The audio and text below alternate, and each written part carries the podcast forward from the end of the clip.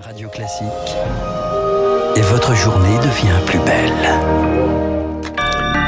Bon réveil, bonne journée, soyez les bienvenus sur Radio Classique. Nous sommes le mardi 9 février, 6h30.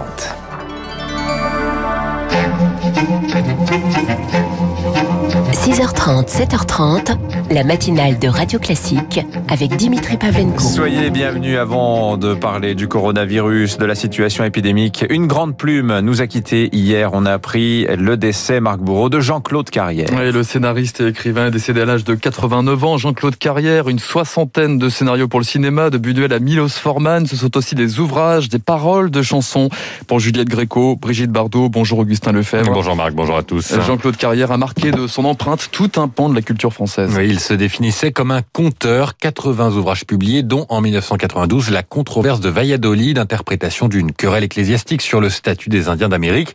Au cinéma, il signe entre autres grands films La piscine avec Alain Delon et Romy Schneider ou Le retour de Martin Guerre, César du meilleur scénario original en 83. Jean-Claude Carrière adapte également à l'écran les chefs-d'œuvre de la littérature, Cyrano de Bergerac, Le Roi des Aules ou Le Journal d'une femme de chambre pour Louise Buñuel en 1964. Première étape d'une collaboration avec le cinéaste surréaliste qui durera 19 ans. Ce passionné d'Inde avait aussi adapté avec Peter Brook le Mahabharata, tentaculaire texte hindou.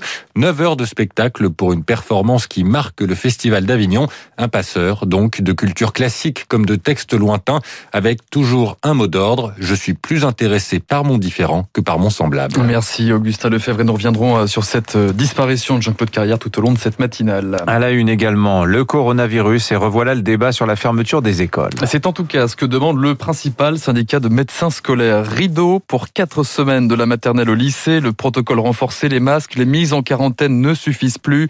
Les courbes remontent et les variants gagnent du terrain chez les plus jeunes. Constat partagé chez les enseignants par le syndicat SNUI, PP et FSU.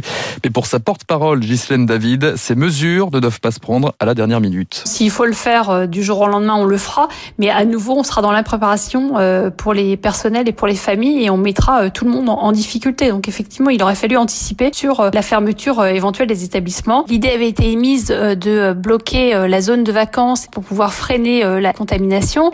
Malheureusement, ce choix aurait dû être fait il y a, une quinzaine de jours pour préparer les écoles à, cette fermeture et à cette mise en vacances prolongée. Ghislaine David avec Maxime Lévy, la menace des variants qui planent sur les établissements scolaires, notamment en région parisienne. Deux classes fermées hier dans un lycée de Colombes et une école euh, maternelle de Bourg-la-Reine.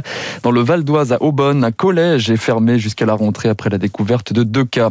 La pression, elle, s'accentue chaque jour un peu plus, cette fois sur les hôpitaux. 458 décès, plus de 3300 personnes en réanimation. Les déprogrammations s'amorcent à l'assistance publique hôpitaux de Paris.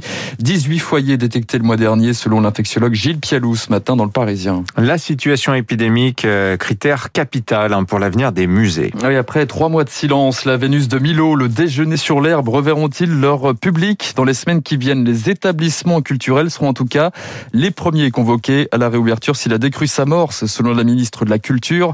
Roselyne Bachelot recevait hier les représentants du secteur. Pas de calendrier ferme pour l'heure, mais une lueur d'espoir pour Bruno Godichon. C'est le conservateur en chef du musée de la piscine à Roubaix reste à voir maintenant euh, dans quelles conditions et dans quel calendrier les choses vont pouvoir se faire. On a montré euh, cet été, au début de l'automne, notre capacité à gérer les flux de visiteurs, euh, de les réguler. On est en train de perdre en quelques mois le fil de relations nouées patiemment depuis des années. Et aujourd'hui, il faut peser aussi dans la recherche de solutions ce que cette fermeture de musée va créer comme manque et comme motif d'aggravation du ressenti de la pandémie. Et propos recueillis par Rémi Vallès. En tout cas, à Perpignan, le maire RN, Louis Alliot prend la ministre au mot et annonce la rouverture des quatre principaux musées de la ville. La préfecture des Pyrénées-Orientales va saisir la justice. Euh, Marc, vous montriez le musée de la piscine à Roubaix. Allez voir les photos sur euh, Google si vous connaissez pas. C'est absolument magnifique.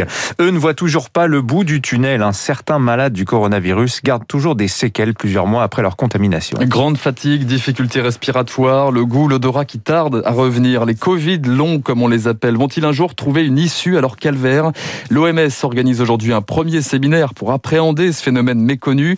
En France, une députée propose de son côté une reconnaissance des séquelles à long terme. Patricia Mirales, élue LREM de l'Hérault, elle-même atteinte d'un Covid long, sa proposition sera votée la semaine prochaine à l'Assemblée. Il faut qu'on ait euh, un cadre posé où chaque médecin puisse établir un bilan rapide avec euh, un parcours qui soit identique Il faut que chaque médecin puisse avoir euh, des fiches qui seront établies pour ne pas perdre de temps sur quelqu'un qui déclenche un Covid long. On a fait des plans de relance, on s'occupe des entreprises, mais si on veut que la France redémarre, il faut aussi que les Français soient en bonne santé. Des propos recueillis par Cyprien Pézery. L'autre interrogation autour de Covid, c'est celle de son origine. Premiers éléments attendus ce matin, conférence de presse des experts de l'OMS depuis Wuhan, en Chine, considéré comme le berceau de l'épidémie.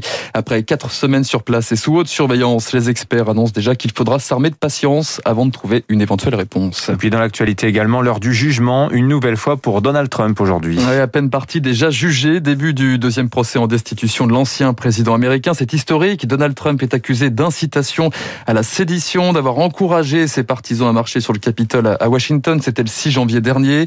Le milliardaire suivra l'audience depuis sa résidence de Floride, sauf énorme surprise. Il ne devrait pas être condamné, mais ce procès fera date pour le spécialiste des États-Unis, Jean-Éric Brana le plan historique. C'est la trace qu'il va laisser, savoir s'il a été un président euh, factieux qui a voulu contester le pouvoir et le garder pour lui-même. Au pire du pire, ce qu'il pourrait y avoir s'il y a condamnation, c'est qu'elle serait assortie d'une inéligibilité à vie. À son âge, c'est pas non plus euh, très grave et puis il y a très peu de chances que cela arrive. Mais au-delà de ça, c'est plus pour le symbole, montrer que le Congrès euh, se dresse et ne laisse pas faire ce genre d'acte. C'est un message pour l'avenir. Le spécialiste des États-Unis, Jean-Éric Brana. Enfin, Dimitri, on en parlait tout à l'heure. Avis de grand froid ce matin sur le nord du pays. La Bretagne en vigilance orange, neige, verglas comme 21 autres départements. La Bretagne attend jusqu'à 15 cm de poudreuse. Les transports scolaires sont suspendus. Température polaire sur le nord et le Pas-de-Calais jusqu'à moins 16 degrés ressentis. Le plan grand froid est activé. Voilà, de la neige sur la plage en Bretagne. Magnifique, hein, ceci hein. Hein. C'est rare. Vous avez raison. Merci Marc Bourreau. Vous revenez tout à l'heure à 7h30. Il est 6h30.